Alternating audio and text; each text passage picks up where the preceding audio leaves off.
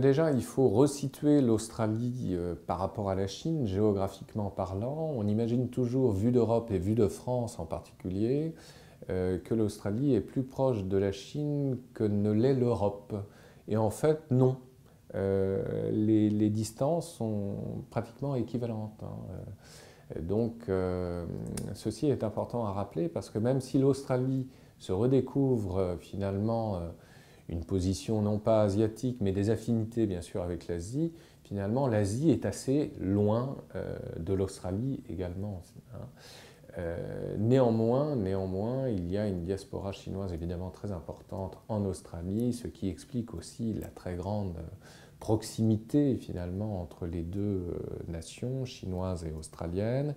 Il y a 700 000 personnes d'origine chinoise pour 20 millions d'habitants, donc c'est déjà tout à fait considérable. Et cela explique aussi en retour, euh, au sein même de l'extrême droite australienne, souvent des pulsions anti-chinoises qui sont euh, parfois euh, préoccupantes.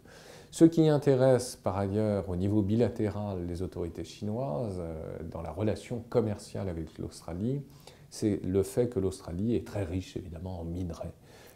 Convoités entre autres par la Chine, que ce soit euh, pour le charbon, le nickel, le cuivre ou le zinc, l'Australie est bien dotée. Et jusqu'en 2009, les relations étaient au beau fixe, évidemment, entre les deux États, jusqu'à ce que survienne l'affaire euh, Rio Tinto, euh, qui a très largement complexifié justement cette relation. L'image de la Chine en Australie s'est considérablement ternie. Il y a eu véritablement un fossé d'incompréhension de part et d'autre euh, euh, qui s'est créé. Et malgré la signature euh, récemment, donc en 2015, d'un accord de libre-échange qui est assez intéressant pour les deux parties, hein, il faut bien le dire, et qui renforce en même temps cette relation de proximité. Rappelons que la Chine est le premier partenaire commercial de l'Australie, donc c'est tout à fait considérable.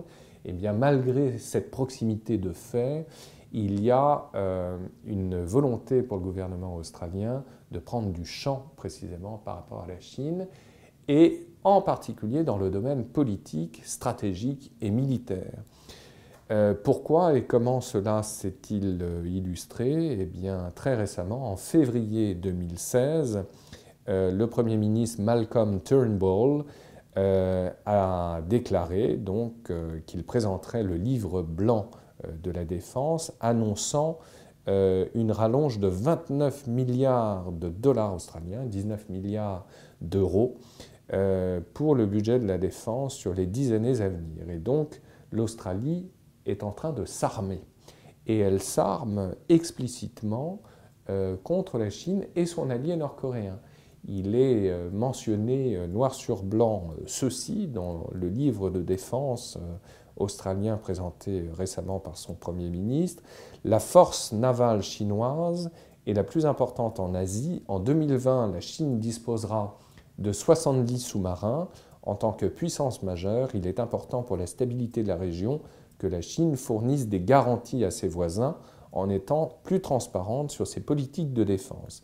Et euh, comme je le précisais à l'instant, le livre blanc mentionne également la Corée du Nord en tant que source d'instabilité. Donc cela signifie que l'Australie prend peur véritablement par rapport euh, à la Chine et euh, on le sait bien, ce n'est pas le seul État dans la région Asie-Océanie à manifester son inquiétude, mais cela se traduit donc par un renforcement même des équipements militaires.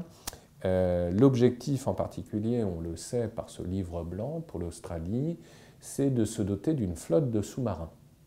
Et euh, on le sait aussi, les Français sont sur les rangs pour euh, éventuellement vendre à terme des sous-marins à l'Australie. Donc il y a là un marché aux armements particulièrement juteux et qui attire évidemment toutes les convoitises occidentales et autres, car le marché australien dans le domaine de la vente des armes est en plein boom également.